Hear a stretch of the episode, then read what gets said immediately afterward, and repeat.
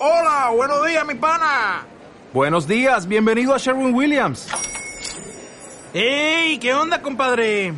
¿Qué onda? Ya tengo lista la pintura que ordenaste en el ProPlus app. Con más de 6.000 representantes en nuestras tiendas listos para atenderte en tu idioma y beneficios para contratistas que encontrarás en aliadopro.com. En Sherwin Williams somos el aliado del PRO.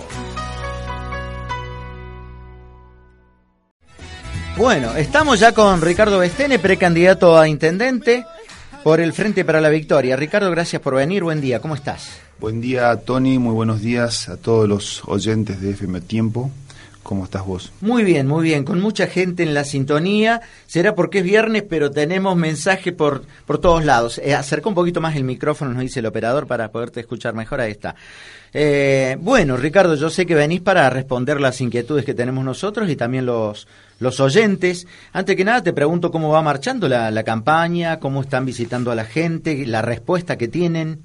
Muy bien la respuesta de la comunidad, de los vecinos. Nosotros eh, establecimos un método de, de campaña allá hace varios meses, que lo intensificamos a partir de mediados de mayo con, con mi presencia ya efectiva en nuestra ciudad, a partir de, de, dejar el Ministerio de Economía.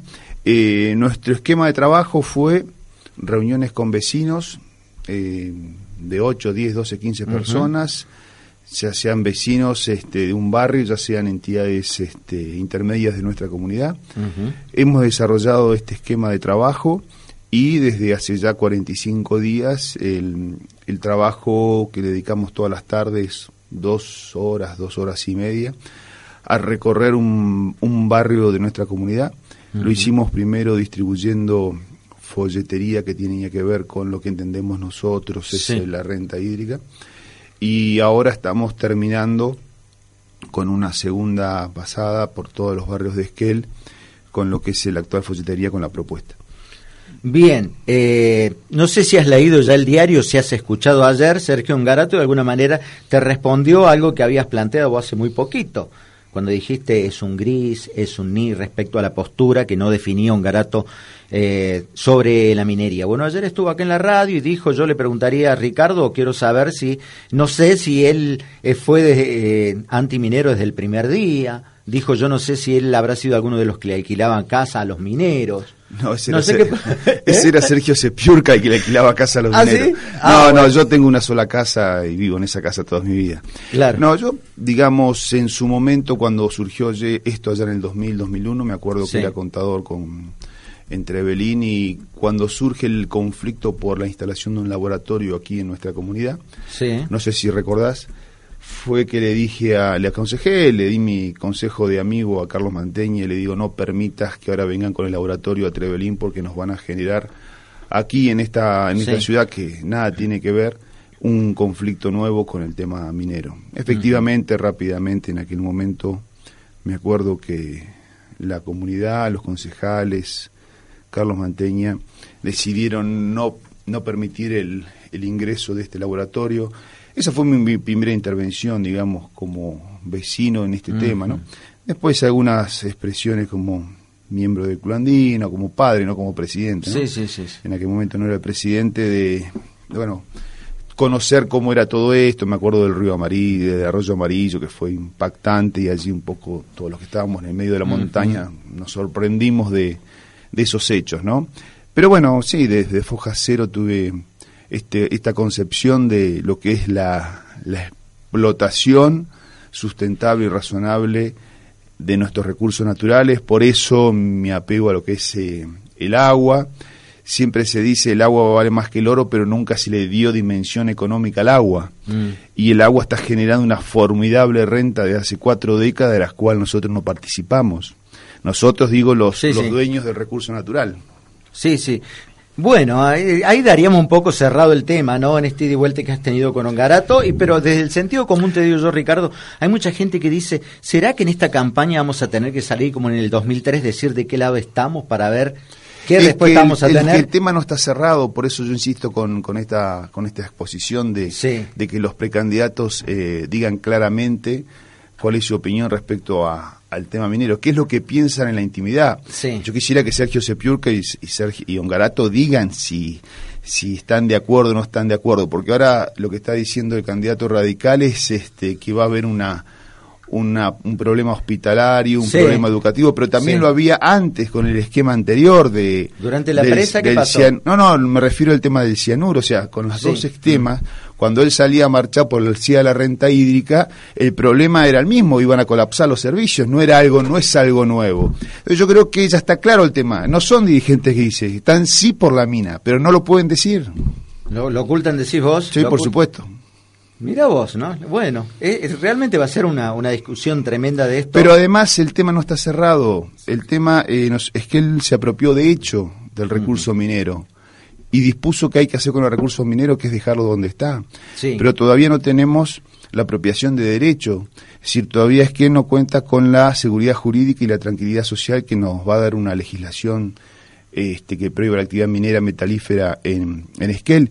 Y por eso nosotros estamos diciendo que el 10 de diciembre, el 11 de diciembre, cuando sumamos eh, la, eh, la municipalidad, la administración del municipio, Sí. vamos a ir con dos proyectos de ley a la legislatura. Uno el marco regulatorio de la renta hídrica y el otro la ley que prohíba la actividad minera metalífera en Esquel y la región. Esto es lo que vamos a hacer. Bien. Eh, mensaje, Ricardo, del 1565-9150. Quisiera sugerirle al señor Bestene que esté bien firme y que no se entregue a las mineras, porque es solo contaminación y muerte, y que Esquel es nuestro de por vida, ya que no es no. Gracias, saludos, María. Es, es un concepto que, que plantea esta señora, es el mismo que estamos diciendo, ¿no? Tenemos que cerrar el tema con una ley que prohíba la actividad minera metalífera en nuestra comunidad. Eso nos va a dar tranquilidad social y seguridad jurídica. Bien, del 1560-4889 dice, eh, yo quiero ver cómo el señor Bestene eh, dice como un copo de nieve y no como un, como un cianuro al ministro lo pone el gobernador y al intendente la gente de la ciudad. Yo no entiendo realmente la- cómo está formulado esto. No, seguramente debe tener que ver con la expresión que hice en su momento. Esto fue en abril, mayo del año pasado.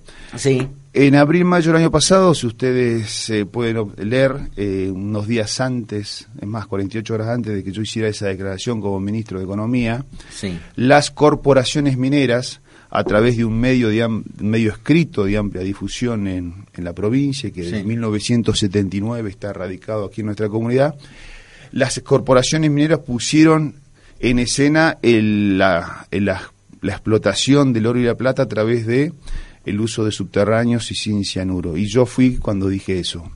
Este, lo dije como ministro, también lo dije cuando la comunidad de Esquel estaba movilizada allí en noviembre y diciembre del año pasado y le aconsejé a los legisladores, lo dije públicamente, lo que tenían que hacer. Bueno, yo di mi opinión como ministro, como Sí. colaborador de un gobernador. Distinta va a ser mi posición cuando esté legitimada esta opinión con los votos de la gente, ¿sí? Allí uno tiene la representación de la comunidad y puede accionar con la representación de la comunidad. Por eso nosotros decimos que esto más esta campaña para nosotros más que una campaña electoral es un una campaña de concientización. La comunidad debe tomar conocimiento y concientizarse, sobre todo los adolescentes, de lo que significa la renta hídrica, el volumen de dinero que significa, para que de esa manera, cuando vayamos con los proyectos de ley, sea la comunidad la que esté detrás requiriendo que se aprueben estas legislaciones. Entonces el intendente, con la representación y la legitimidad Que le da el voto ciudadano y la participación ciudadana y el protagonismo ciudadano, se van a lograr concretar estas, estas dos grandes este, leyes que van a sentar bases para un futuro desarrollo económico y social de la región. Bien, Ricardo, acá otro mensaje que nos llega del 1546-8544. Eh, preguntale al señor Bestene, dice, ¿a partir de cuándo llegará la plata de la renta hídrica en el 2024? Que cuente algo más de información. No, la, la renta hídrica se está generando desde, mil desde abril de 1978. Esto es, son 37 años. Pueden pasar 37 años más si la comunidad no participa y no es protagonista de esta decisión. No es una cuestión de un intendente, de un diputado, de un ministro, de un gobernador o un presidente. Si la comunidad toma esto como suya y lo hace valer, Sí. la respuesta de este señor es en el tema minero. Nosotros echamos las corporaciones mineras. De la misma manera, tenemos que exigir la participación en la renta hídrica. Puede tardar 37 años más o puede estar resuelto en enero del año que viene. Es muy sencillo, es una ley. Pero detrás de una ley hay una, hay una voluntad política y una comunidad movilizada. Si nosotros logramos este, establecer esto, esta conciencia y este protagonismo ciudadano, vamos a lograr este, esta reivindicación que se, que se merece nuestra comunidad. Bien, bueno, a ver por dónde sigo por acá, por Facebook. Natalia, una vecina de nuestra ciudad, Natalia Williams, conocida, dice, dejar folletería, señor Bestene, en las casas es un modo de campaña que con los vecinos que queremos escucharlo, dialogar con usted. Me conoce, somos vecinos. ¿Y será que porque pienso distinto sobre el tema minero no habla conmigo? Eh, ¿Por qué dice su pretensión de confrontar ideas, señor Bestene? La censura no es buena, eh, los debates son necesarios para formar la opinión. Sí, no, no entiendo, en realidad es más de lo mismo. Nosotros estamos recorriendo los barrios, distribuyendo folletería y charlando con la gente, es lo que estamos haciendo, no, no estamos haciendo otra cosa. Bueno, a ver acá, eh, te preguntan también del 1568, sí, 1546, 8544. Dice, otra duda. Eh, él visita a Pasquini, quien explota a sus empleados, y qué va a hacer con estos empresarios inescrupulosos. No, a ver, no sé a qué se refiere con, con empresario inescrupuloso. Son Claro. empresas de Esquel, empresas constructoras de nuestra comunidad que se, se enmarcan en una cuestión estrictamente laboral en la relación con sus empleados. No, no tengo nada que, que decir, ni, ni agregar ni quitar. No sé a qué se refiere esta señora. Eh, Tiene que ser más concreta con la pregunta. Exactamente. Rubén Troncoso. Dice, buen día, digo, ¿cómo puede una persona pretender una jubilación a futuro si acá en Esquel solo se ofrece cuando hay un eh, solo se ofrece un trabajo temporario y la mayoría es trabajo negro? Esto va para que contesten los precandidatos, en este caso el señor Bestene. Nosotros eh, estamos planteando cómo podemos, a partir del desarrollo de nuestros recursos este, naturales, generar recursos económicos que permitan generar puestos de trabajo permanentes y genuinos. Nosotros solo, nosotros los esquelenses, los cordilleranos, solo podemos generar empleo permanente y temporario a partir del uso racional de nuestros recursos naturales. Para que estos recursos naturales nos generen recursos económicos que permitan financiar puestos de trabajo. No hay otra manera, en esto no hay magia. La única manera en que se puede generar puestos de trabajo sustentables es, tre- es entre la interacción entre el recurso humano y el recurso natural. Y nosotros somos una comunidad que económicamente estamos empobrecida porque los datos oficiales del municipio nos dicen que tenemos alrededor de 3.000 puestos de trabajo necesarios este, Sí. para que la comunidad de Esquel tenga pleno empleo. Eh, somos una sociedad económicamente empobrecida, pero rodeada de poderosos recursos naturales. Nosotros tenemos el agua y la nieve, la montaña y el bosque. Estos son los- las bases sobre las cuales tenemos que construir nuestra matriz productiva. Y la relación eh, con Trevelín para construir el- un desarrollo de la agroindustria. Estas son las dos bases que deben sentarse para construir el desarrollo sustentable de nuestra comunidad. Con el agregado que el agua está generando una formidable renta que nos puede permitir financiar estructuras y empresas y puestos de trabajo privados permanentes en nuestra comunidad. Bien, todo eso es lo que se proyecta y es lo que está escuchando la gente, pero hoy por hoy eh, la mayoría se pregunta, Ricardo, pero ¿cómo hacemos para tener ese trabajo constante? Ayer, Ongarato, la propuesta de él es trabajar mucho con la, la actividad forestal. Él dice que puede dar muchas fuentes de trabajo, pero a lo mejor es temporario y el resto del año... No, ¿qué nada, la- no hay magia, eh, te insisto, eso, no hay magia. La única manera de generar puestos sustentables es con el uso racional de nuestros recursos naturales. El forestal es uno, pero nosotros tomamos como referencia de modelos de desarrollo económico y social para Esquel en los que tienen que ver con nuestros recursos naturales. Si vos observás y tenés nieve y agua, montaña y bosques, y ves modelos productivos que se han cimentado sobre esto, hablamos de San Martín de los Andes, de Villa Langostura, del Bolsón, de Barilocho, de Cerro Castor, no son muchos en nuestro eh, Cerro Castor en Ushuaia, no son muchos los eh, modelos productivos que se han generado sobre la base de estos cuatro recursos naturales, porque tampoco tenemos todo el país con estos recursos naturales, solamente las comunidades que se conformaron en las zonas andinas patagónicas de Argentina y Chile tienen esta posibilidad de desarrollar su proyecto productivo sobre la base de estos cuatro recursos, a lo cual nosotros debemos agregarle, insistimos, el mercado concentrador para organizar la producción primaria de la agroindustria con la con porque tenemos a 20 kilómetros el valle andino patagónico más importante de Argentina y Chile por su suelo, por su clima, por su agua. Entonces, nosotros hablamos de un mercado concentrador y empezamos a hablar de este de la carne en primer lugar, que es lo básico, lo que es tenemos. Es un tema a discutir también, el tema de la carne. Estuvimos hace pocos días en el frigorífico. Nosotros vamos a contar, eh, después de 40 años, yo, tenía 7, 8, 10 años y hablábamos del parque industrial, vamos a contar de acá un, muy poco tiempo, está en construcción, con un parque industrial que nos puede dar las bases para agregarle valor agregado, vaya la redundancia, a la producción de carnes. Nosotros tenemos eh, un consumo de carnes donde el 60% proviene de afuera y tenemos uno de los valles más poderosos de la región andina patagónica. Esto es una incompatibilidad, una incongruencia. Tenemos que trabajar con el municipio de, de Trevelín y los productores y los consumidores para poder construir una matriz productiva basada en la producción primaria de nuestros recursos naturales. Vos sabés que alguien, eh, por ejemplo, el precandidato de Chubut Somos Todos, en esto de la cuestión cárnica, él va un poquito más allá, también incluye al Valle de Hualjaina. A ver, ir a Hualjaina son 100 kilómetros. El, poderoso valle es el valle eh, de Trevelín. Lo tenemos aquí, allí tenemos eh, producción de carne, producción de forrajes. Allí tenemos la producción de toda la región, pensando hoy en 50.000 habitantes y pensando en los 100.000 habitantes que vamos a ser dentro de 30 años. Ricardo, acá una vecina María del barrio Bellavista, que se comunicó antes de que llegaras. Eh, bueno, dice, el, el señor Bestene fue ministro de Economía de la provincia, endeudó la provincia antes de renunciar, ¿y qué quiere hacer ahora en el municipio? No, eso es una pavada.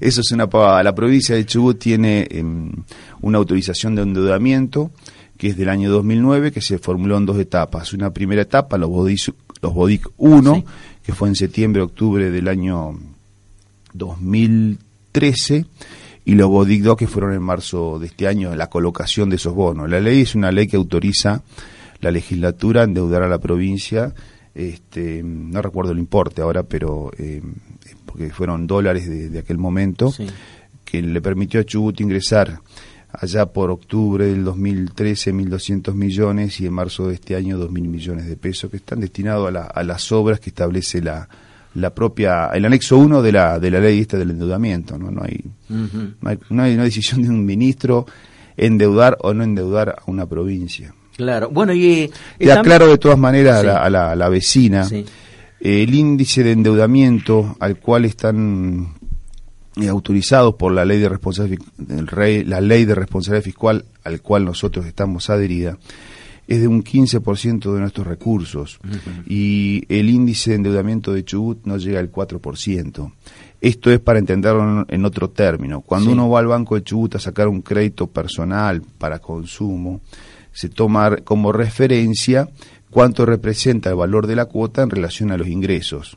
Y el banco les dice, si ustedes llegan a un 25 o un 30%, es el monto máximo de la cuota que se les puede permitir en base a sus ingresos. En el caso de las provincias argentinas, el 15%. Chubut está en el 4%. Bien, eh, bueno, Ricardo, de tantos temas, entre ellos el empleo, lo que hablas vos, lo estás desarrollando, cómo tener los recursos, cómo dar el trabajo. Bueno, el tema de la vivienda, vos tuviste la, visita de uno de los directores de, del Procrear, ¿no? A nivel nacional. Más de 1.300 casas necesitamos en Esquel. ¿Y ahora cómo hacemos para tenerlas?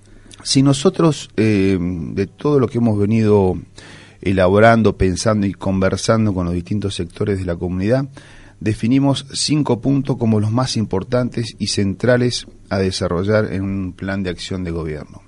cada uno tiene sus ramificaciones, pero básicamente hablamos, punto número uno, de empleo, Sí. punto número dos, de terrenos y viviendas, punto número tres, de adicciones, punto número cuatro, los servicios públicos y el funcionamiento de la cooperativa de 16 de octubre, y punto número cinco, la descentralización de funciones y responsabilidades de la municipalidad en las asociaciones vecinales y entidades culturales y deportivas de nuestra comunidad. Estos son los cinco puntos. Obviamente el punto número dos es el que vos acabas de decir, que es la vivienda, es mm, el- uno de los grandes inconvenientes que tiene nuestra Sí. comunidad. Eh, de acuerdo a datos del IPB, hay 3.500 inscriptos, Sí. de los cuales el 40% de esos inscriptos tienen estabilidad laboral, estamos hablando de un 40%, 1.400 personas. Eh, nosotros en este marco de esta, de esta campaña electoral estamos buscando asesoramiento, eh, profundizando el conocimiento que tenemos, buscando instrumentos financieros para encarar desde el municipio soluciones habitacionales o mejoramientos o intervenciones en actuales este, viviendas o la obtención de tierras. En ese marco nosotros eh, propusimos a la comunidad de Esquel alternativas diferentes a las tradicionales del Procrear y del Programa Federal de Vivienda a través del IPB. Tenemos que construir alternativas porque con lo que hay no alcanza. Entonces, en ese marco, convocamos a un compañero que tuvo su, su parte de su vida radicada aquí en nuestra comunidad, que es hoy ocupa altos cargos de- en, el gobierno nacional, eh, es director de, de Procrear junto con el ministro Kisilov y el presidente Lancés. Entonces, eh, porque lo conocemos, lo convocamos, eh, tuvimos un taller con él, un taller donde él nos expuso la visión que él tenía en base a los datos Sí. oficiales del censo 2010 y los datos que tiene el IPB y el municipio, de cuáles pueden ser las alternativas que debemos encarar. Y nosotros estamos entusiasmados en esto de conformar consorcios o fideicomisos financieros. Él ve esto una gran, una gran alternativa eh, y nos aconsejó recurrir a- al Banco de la Nación Argentina, al fideicomiso naci- eh, de- del Banco Nación, este, el Carlos Pellegrini. Así que bueno, eh, él lo ve posible esto, eh, vamos a trabajar sobre esta base, vamos, eh, nos permitió profundizar esta idea que tenemos de solución de lotes y de soluciones habitacionales y mejoramientos de, de las actuales eh, eh, viviendas eh, de nuestra comunidad. Así que vamos a, vamos a trabajar sobre esa base. en- estamos viendo que tenemos este, posibilidades, hay capacidad de ahorro ociosa en muchos de estos vecinos que tienen estabilidad laboral y que podemos, si nosotros los agrupamos y el municipio se pone al frente de la situación, podemos constituir uno o varios fideicomisos según los niveles de ingresos este, o compromisos de ahorro que tengan cada vecino de Esquel. Y priorizar, sí, entonces, para los que son planes FONAVI, planes federales y el IPB, para aquellos vecinos que realmente por sus este, recursos eh, mensuales no tienen capacidad de ahorro, ¿sí? Esta es la idea. Así nació el Procrear. Nosotros queremos al Procrear crearles alternativas aquí en nuestra comunidad. Bien, acá un mensaje a través de Facebook de Brenda Castro. Hasta ahora la mayoría de los candidatos nos versean, dice, como siempre lo hicieron. Por eso le pregunto al señor Bestene que diga cuántos puestos de trabajo creará, que sean genuinos, en blanco y todo el año. Necesito saber concretamente un número y en qué tiempo estarían esos empleos. No, primero nosotros eh, somos precandidatos con una idea y no somos precandidatos a cualquier precio. Cada casa donde vamos, cada barrio donde vamos, cada reunión que mantenemos, no prometemos absolutamente nada. Absolutamente nada. Solamente decimos cómo podemos generar puestos de trabajo genuinos y sustentables en el tiempo. Y para responderle concretamente a esta señora, eh, si vos lográs en un acuerdo con la provincia de Chubut, la Secretaría de Energía de la Nación y, la, y el Grupo Madanes, un aporte de 100 millones de pesos, vas a tener una cantidad de puestos de trabajo sustentables y permanentes en el tiempo. Si lográs un acuerdo de 150 millones anuales, va a ser otro. Y si encontrás un acuerdo de 200 millones de pesos anuales, va a ser otro. Yo no te puedo decir eso. Yo lo que estoy diciendo, nosotros estamos diciendo cómo podemos generar recursos económicos sustentables y permanentes en el tiempo a partir de nuestros recursos naturales que generen puestos de trabajo sustentables y permanentes en el tiempo. Bien, creo que el tercer punto tiene que ver con las adicciones, ¿no? El tercer punto de tu propuesta. Sí. Bueno, Ricardo, hablamos de adicción y la gente dirá por ahí, bueno, hay mucha gente consumiendo alcohol, y, pero si entramos en la droga concretamente, ¿qué tipo de sustancias se consumen en Esquel y en qué escala?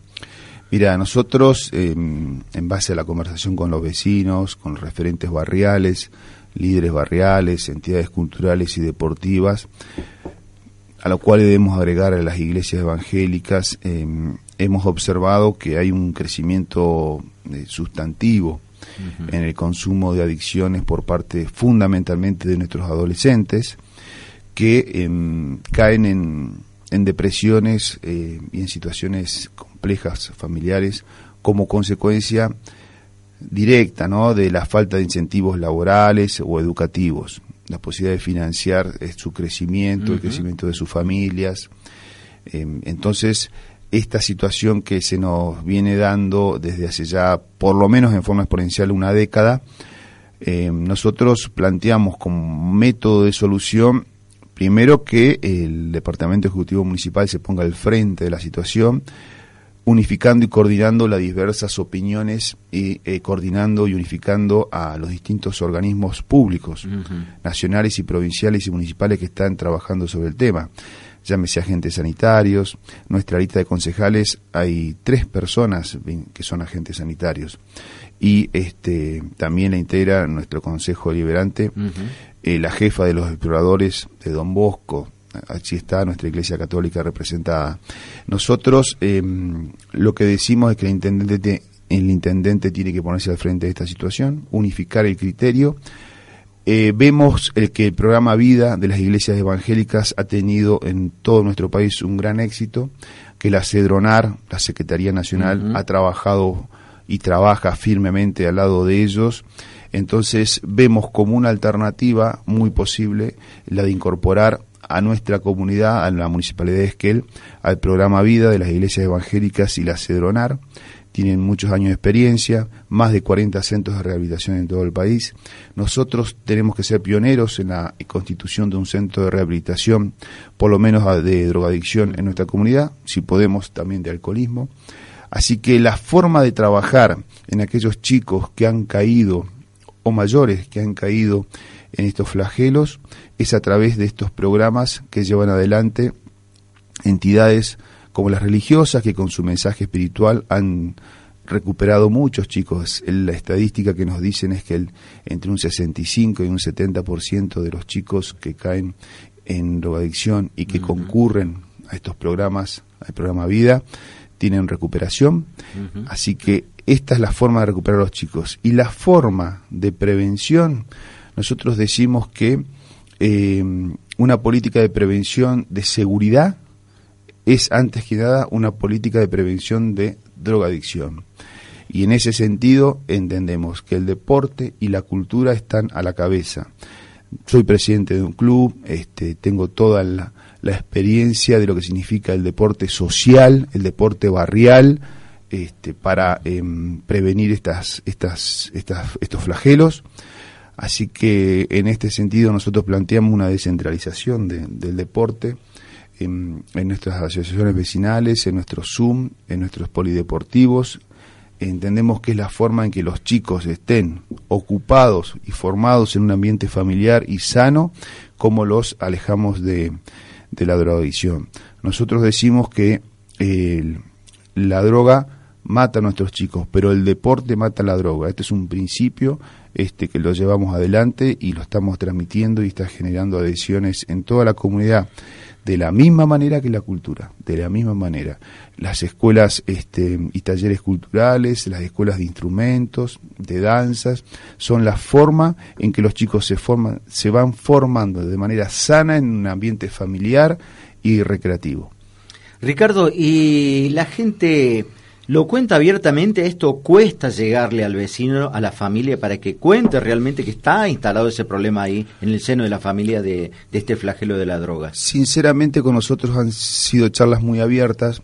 vos pensás que las reuniones que hacemos nosotros, que a esta altura deben ser más de 200, 220 reuniones de febrero marzo, son reuniones donde no participan 50, 70, 80 vecinos, son reuniones donde participan 8, 10, 12 vecinos, 15 vecinos, donde se da una conversación en una casa familiar, en la casa de cualquier vecino, tomando unos mates, comiendo unas tortas fritas. Entonces, el ambiente donde se desarrollan estas reuniones eh, generan un, ámbito, un, ambio, un ámbito de confianza y de una relación humana muy estrecha. Entonces, eh, se abre la gente, charla, conversa sus problemas, cuenta sus intimidades y sus, y sus inconvenientes. Entonces, la verdad que no hemos tenido esta situación de, de restricción, por el contrario, han sido muy abiertas y por eso también muy fructíferas. Ricardo, de ser intendente, ¿qué harías con la noche de Esquel? Yo no digo que cierres todo, pero en cuanto a los controles, menores que van a los boliches por ahí, que, que no están habilitados en cuanto a la edad y que van. Tiene que haber mayor prevención en lo que hace a la seguridad. ¿sí? este, trabajar con la policía comunitaria, con la policía de la mujer, que hacen un buen trabajo, este, intensificar el control desde el ámbito municipal, este, debatir y discutir con padres, con las asociaciones vecinales, los horarios nocturnos, redefinirlos si es necesario, pero tiene que haber una participación, un protagonismo de la, de la comunidad en este tipo de definiciones. Yo creo que a partir de la descentralización de funciones y de responsabilidades es como estas cuestiones se van acotando y se van superando inconvenientes. Bien, acá a ver, dice, me parece... Bueno, esto va a ser para que después, si quiere, Natalia, después que terminemos la entrevista con, con Ricardo Bestene, pueda contestar inclusive al aire. Una vecina, Luisa, dice, eh, me parece que en su momento la señora Natalia anduvo recorriendo las casas, nadie se lo sacó en cara. ¿eh? Eh, respetemos, dice. Bueno, eso eh, respecto a lo que decía Natalia de, de, la, de la folletería que dejan en la casa, ¿no? Sí. Nosotros en ese sentido, la verdad que la comunidad nos recibe muy bien. Este sale el vecino, a unos les gusta conversar, otros este, sencillamente nos reciben y nos eh, reciben el, el folleto. Eh, otros cuando no nos atienden directamente lo dejamos en, en el buzón. No tenemos ningún inconveniente. La verdad que para nosotros fue una sorpresa eh, la buena predisposición de la, de la gente para, para recepcionar eh, y atendernos. Muy grato fue todo. A ver si es una pregunta para vos. Quiero saber qué piensa el señor Bestene de la seguridad, ya que nos están matando a todos como ratas y los políticos que tienen el poder para frenar esto no, eh, no lo hacen. eh. Cada vez estamos peor y nadie hace nada. Este es un mensaje del 1546 73 23. Mira, nosotros tuvimos eh, la semana pasada un encuentro con la Escuela de Cadetes de la Policía de la provincia de Chubut. Habían más de 100 cadetes, 120 cadetes, donde les fuimos a exponer a ellos nuestro pensamiento sobre nuestra propuesta electoral y en particular sobre el tema seguridad. Sí. En materia de seguridad y para responderle ya al, al vecino, eh, nosotros eh, planteamos la descentralización y participación muy activa de los referentes barriales y las asociaciones vecinales para determinar necesidades y prioridades en materia de seguridad. Es el intendente, o mejor dicho, el departamento ejecutivo y el consejo deliberante, quien junto con las entidades intermedias, organizaciones sociales de todo tipo, son los que deben determinar las situaciones, los lugares y los momentos críticos de cada barrio. Solamente con un diálogo muy fecundo, muy diario y cotidiano, con las referencias sociales de nuestra comunidad, podemos llevar adelante un plan eh, integral de seguridad, de prevención del delito, eh, y que nos marquen ellos cuáles son los, los, los puntos críticos, y nosotros transmitirle a las fuerzas de seguridad eh, la- las, las inquietudes de los vecinos y actuar en forma conjunta con ellos. Yo tuve una reunión ah, el sábado pasado con el jefe de la unidad regional de Esquel, Marinaul, charlando sobre sobre estas situaciones y cuánto puede aportar el municipio a la seguridad de nuestra comunidad. El aporte en, en equipamiento, y no estoy hablando de millones de pesos, sino de pequeños aportes que contribuyen a que la policía pueda desarrollar mejor su trabajo de prevención en los barrios. Pequeñas cosas que son grandes soluciones en definitiva. pero el trabajo es de base, de día a día, con cada eh, referente social, vuelvo a repetir, para que nos indique cómo podemos este, ir solucionando cuáles son los momentos, las situaciones críticas de cada barrio. ¿Más colocación de cámaras? Es un tema importante, sí, por supuesto. Colocación y que graben las cámaras, sí, sí, por supuesto. Eh, de la misma manera que en la portada la, presencia de mm. canes.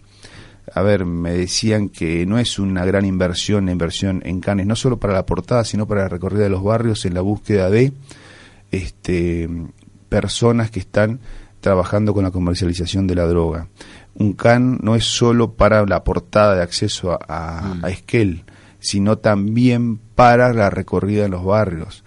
Vos sabés que cuando charlas con un referente social, un dirigente barrial, te indica cualquier persona, en estas charlas que hemos tenido con los vecinos, dice tal o cual persona está comercializando droga.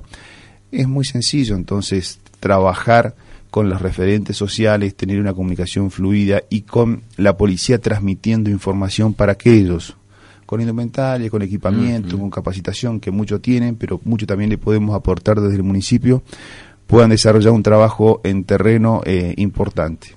Ricardo, muchas veces hemos escuchado también a la gente de la Cámara de Comercio hacer el reclamo, quejarse por la venta de ambulante, que llegan de otros lugares sin pagar el canon correspondiente, la habilitación, perjudicando al comercio local. Nosotros eh, estamos planteando, y voy a un tema que lo, citaste vos hace poco, que es el tema de las carnes. Sí. Eh, si nosotros eh, en nuestra comunidad consumimos el 60% de las carnes de afuera, es evidente que tenemos que buscar la manera en potenciar el, mercado interno para generar un círculo virtuoso y no vicioso como es el actual. En ese sentido, eh, a nosotros nos parece que debemos este, fortificar lo que son las tasas de introducción de, productos que vienen de afuera y en ese sentido la carne es un tema central. Entonces, para los comerciantes, para aquellos que prestan servicios, nosotros en materia de protección de nuestros este, nuestras actividades comerciales vamos a ponernos al frente. Eh, la política fiscal, la política tributaria es uno de los instrumentos más poderosos con que cuenta el Estado, municipal, provincial o nacional, para dirigir y para conducir las políticas públicas. Nosotros lo vamos a hacer. Ricardo, respecto del tema seguridad, acá nos completan, dice, el tema es que la, la policía detiene a los delincuentes, pero los señores jueces largan todos a la calle. No hay justicia. Mm, es muy genérico, digamos, hay que ver cada, caso particular. Eh, hay legislaciones, no se trata de jueces o, o fiscales, se trata de, de ver qué legislaciones tenemos y cómo este se aplican sanciones este, en casos puntuales. No, no, no puedo responder una pregunta puntual con un esquema genérico. Claro. Ricardo, y bueno, de llegar a la Intendencia, ¿cómo crees que vas a recibir la, economía del municipio? ¿Cómo están las cuentas? Ahora debe estar al tanto, ¿no? Sí, las cuentas municipales están como están las cuentas de la provincia, transitando un año muy difícil. Ayer escuchaba noticieros nacionales que están hablando de una nueva baja, a la presidenta concretamente una nueva baja del precio internacional del petróleo como consecuencia de, la incorporación de, Irán al mercado petrolero con mucha fuerza. Eh, nosotros estamos como comunidad y como provincia atado a lo que es este, la evolución de, un rubro central que, integra nuestros recursos económicos, que son las regalías petroleras. Nuestra comunidad, Esquel, recibe anualmente alrededor de 30 millones de pesos de regalías petroleras. Nosotros estamos planteando una renta hídrica de otros valores muy superiores. Cuando me reuní con el grupo Madanes, con Hidroeléctrica Futarufú como ministro, les dije que el, aporte mínimo que hay que realizar a los tres municipios de la cuenca es de 100 a 150 millones de pesos. Se lo dije al gobernador Bussi más de tres oportunidades. Le dije cómo deben ser los instrumentos que se deben sancionar para resolver esta cuestión. Entonces, eh, la situación de nuestro municipio hoy es una situación estable, pero si nosotros queremos proyectarnos y generar este puestos de trabajo, que un municipio esté en, la calle resolviendo problemas de la comunidad, mejorar la limpieza, mejorar la recolección de residuos, los servicios en general, necesitamos un municipio que tenga eh, más recursos. Y la forma de obtener más recursos es este, recurriendo a aquellos que eh, empresas y contribuyentes poderosos, estamos hablando de unas de las empresas más poderosas de, del país, el grupo económico número 10, número 12 de nuestro país, que eh, ese, ese, esa, ese nivel de, poderío lo logró en base a, un recurso natural nuestro, que mm. no contribuye a nuestra comunidad. Vos pensás que eh, lo que recibió la municipalidad de Esquel en concepto de regalías hidroeléctricas mm. durante el año 2014 completo, de enero a diciembre, fueron 234 mil pesos en todo el año. Yo estimo que un sueldo mensual, mensual de un director de Aluar debe estar en los 180, 200 mil pesos por mes. Esto es para que una idea de la disparidad, la aberración tributaria y fiscal que hay con relación a esto todo lo que es Aluar lo hizo con nuestra agua y nosotros no recibimos nada a cambio. Entonces nuestro municipio financieramente tiene una situación equilibrada, pero obviamente tiene 3.000 puestos de trabajo eh, de gente de nuestra comunidad que no que no que lo requiere, que lo demanda. Entonces estamos financieramente en una buena situación, pero socialmente tenemos un grave déficit, que es lo que tenemos que trabajar. Ricardo, ¿por qué crees que la comunidad en Las Paso tiene que votar a tu lista? Nosotros lo que decimos eh, es que mm, nos hicimos cargo de esta situación, nos hacemos cargo de, de, esta circunstancia de la vida que nos toca vivir, porque tenemos una convicción, una idea, un pensamiento y, y lo transmitimos. Desde el primer momento, hace ya más de un año, cuando se hablaba de la precandidatura intendente mía, yo siempre dije que si era precandidato, si era candidato o si era intendente, lo iba a hacer con una misma idea y no a cualquier precio. Eso lo venimos sosteniendo, hemos crecido con esa propuesta, vemos que hay una gran adhesión a, la misma y si se da esta posibilidad de ser candidato y luego este el 25 de octubre ser este intendente electo, lo vamos a hacer con la misma idea y con el mismo pensamiento y no a cualquier precio. Nuestra idea matriz está volcada en un plan de gestión que tiene como fundamento la participación y la apropiación social de nuestros recursos naturales y para lograr eso necesitamos el fortalecimiento y el protagonismo de nuestras entidades intermedias. Sobre esta base estamos construyendo un proyecto que ha generado muchísima adhesión en nuestra comunidad. Estamos convencidos que el, el 10 de diciembre vamos a estar asumiendo eh, la gestión de nuestro municipio y que el 11 de diciembre vamos a estar en la legislatura eh, presentando eh, dos pilares fundamentales en materia legislativa para sentar bases para las próximas décadas, para que Esquel pueda sentar bases para construir su crecimiento económico y su desarrollo social. Ricardo, en algún momento yo te pregunté y contestaste eh, respecto de, bueno, de las licencias que debería tomar un funcionario para meterse en la campaña. Vos dijiste, yo renuncié a mi cargo y me bajo al llano y me pongo a trabajar por la campaña.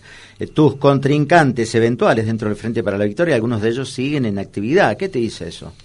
No, son decisiones personales. Eh, decisiones personales. Son, cada uno actúa como le parece. Yo me alejé de la provincia porque estaba convencido que eh, no, no podría desarrollar las dos actividades y porque estoy absolutamente liberado de cualquier condicionamiento de tener una relación funcional con cualquier este gobernador o intendente. Yo no tengo ninguna eh, relación funcional con el gobierno de la provincia ni con la municipalidad de Esquel.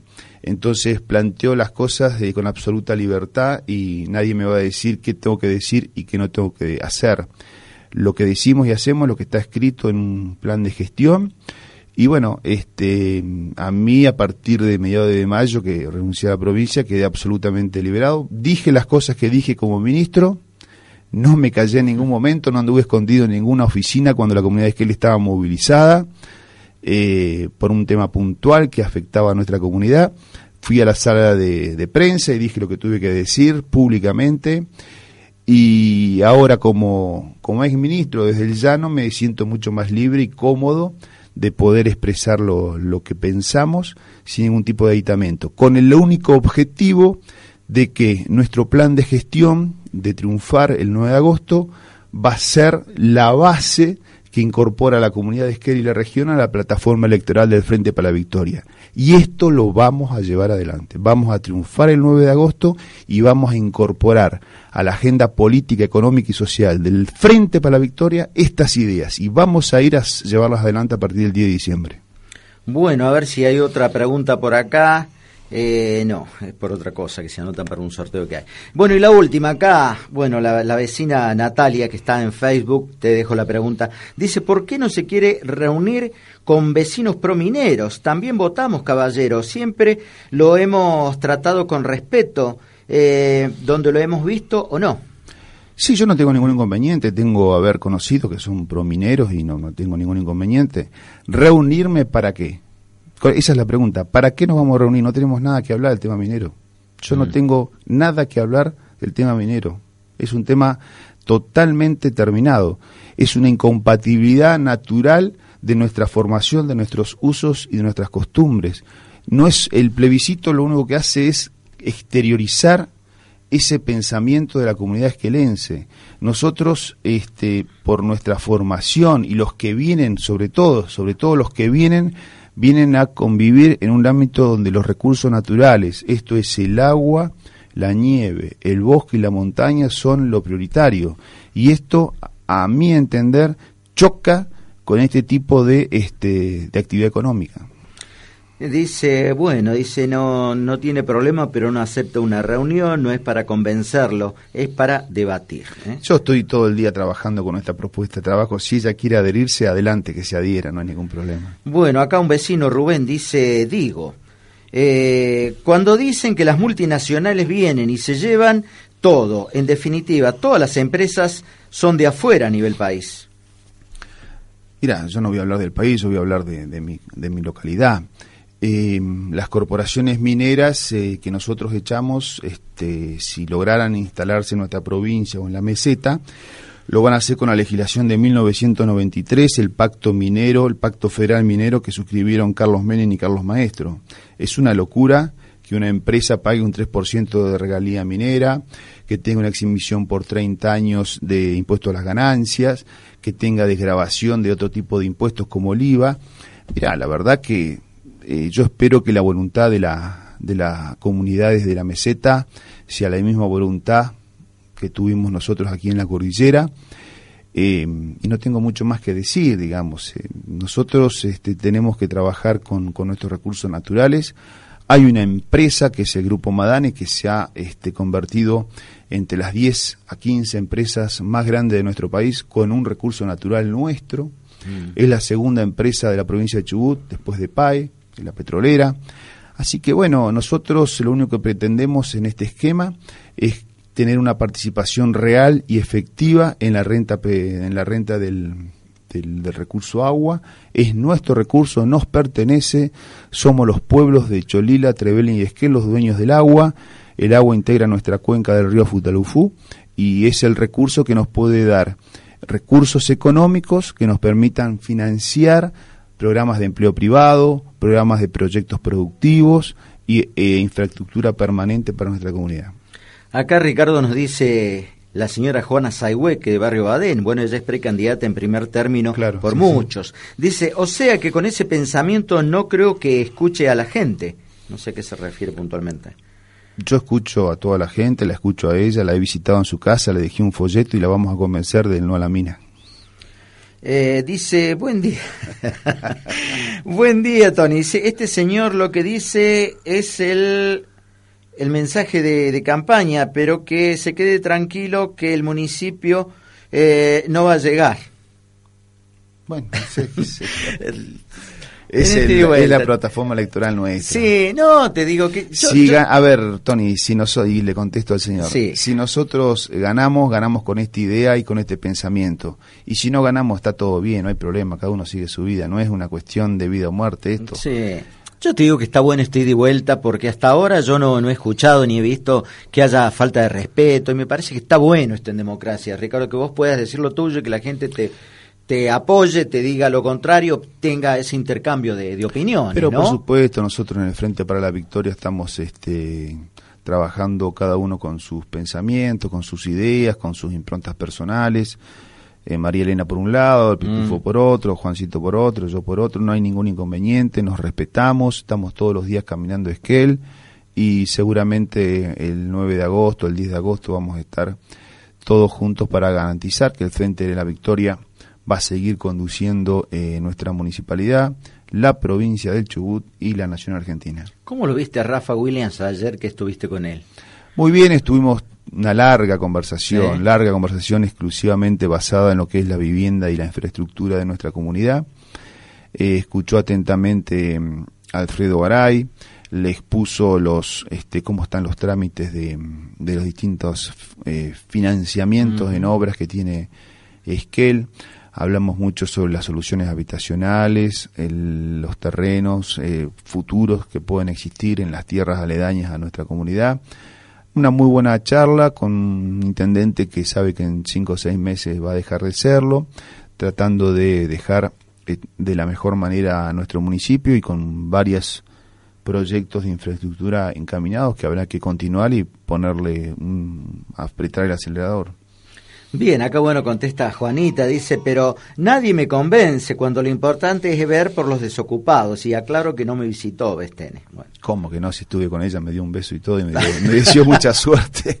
No, en realidad eh, tiene una confusión respecto de que la desocupación o la resolución a la desocupación pasa por la minería. Pero bueno, yo respeto mucho a los dirigentes Sí, sí, sociales, no, eso supuesto, sí. Los respeto mucho, el pensamiento y su forma de entender las cosas, pero bueno, no la comparto y pronto va a estar sumada a nuestro proyecto.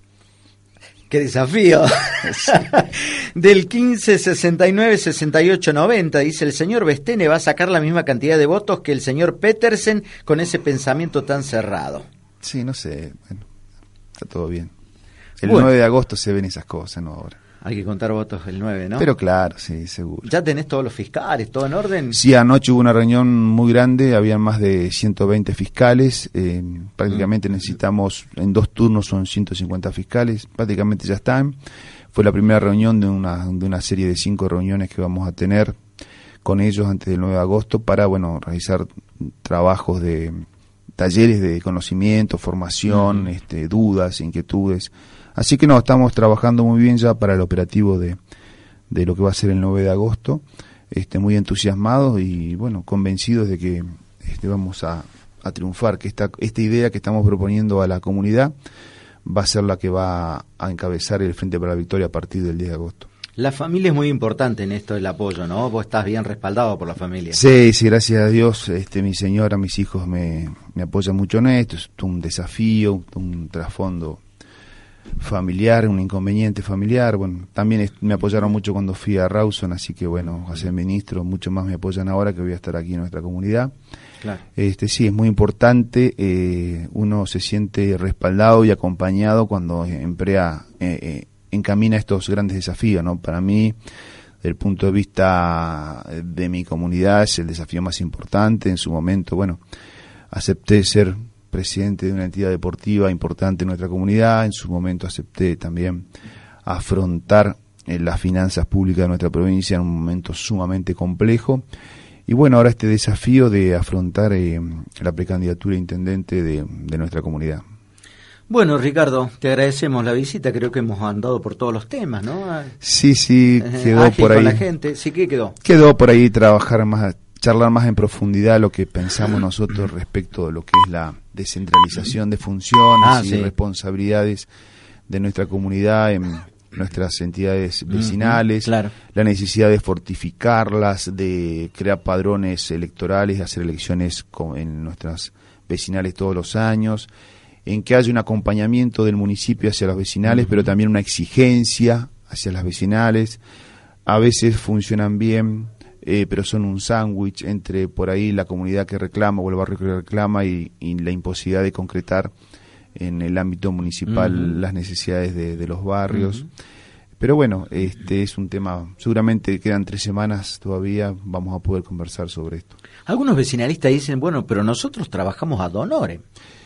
Y está muy bien que lo hagan, de la misma manera tienen que trabajar eh, gran parte de los consejeros de la cooperativa. Nosotros decimos que los actuales miembros de la cooperativa el 10 de diciembre eh, tienen que dejarle las, las manos libres al intendente y a los concejales.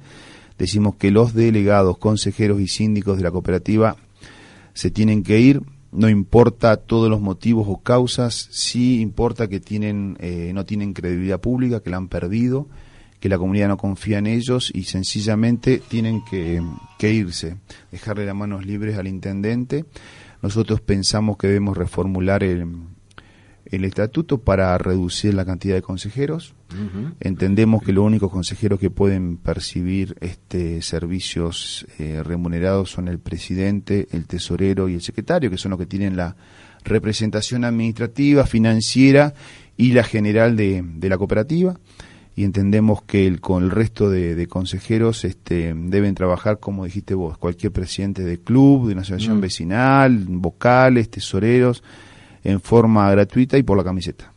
Bueno, acá una vecina también dice, bueno, ojalá, dice, también los políticos trabajaran ad honorem, ¿no? Ahí veríamos los verdaderos políticos. No, eso no es así. A ver, eh, yo estoy diciendo que, o estamos diciendo nosotros que del conjunto de consejeros de la cooperativa, creo que son 12, más tres síndicos, no es necesario semejante cantidad para la estructura eh, funcional de la cooperativa y decimos que se puede reducir en primer lugar y que en segundo lugar no es necesario que todos perciban haberes, pero el presidente, el tesorero y el secretario que tienen que estar todo el día en funciones y afectados a ese trabajo, sí tienen que percibir haberes. El resto es como cualquier miembro de un club o de una asociación vecinal. Colabora por una este, entidad social, una entidad como la cooperativa, que no es una entidad sin fines de lucro que pertenece a las comunas de Esquel y de Trevelin. La última acá, bueno, una expresión de deseo de, vecinas que han llamado al teléfono fijo de la radio. Eh, Berta y Eva dicen que ojalá eh, cumplas lo que, lo que planteas de llegar a la Intendencia. Nosotros lo hacemos sin ningún tipo de compromiso con nadie, con total libertad. Este, vamos con estas ideas y estos pensamientos. Creemos que tenemos una gran adhesión. No tenemos ningún motivo para no desarrollarlos una vez que estemos en el gobierno, salvo la incapacidad o capacidad del intendente y de sus colaboradores de llevarlos adelante o no.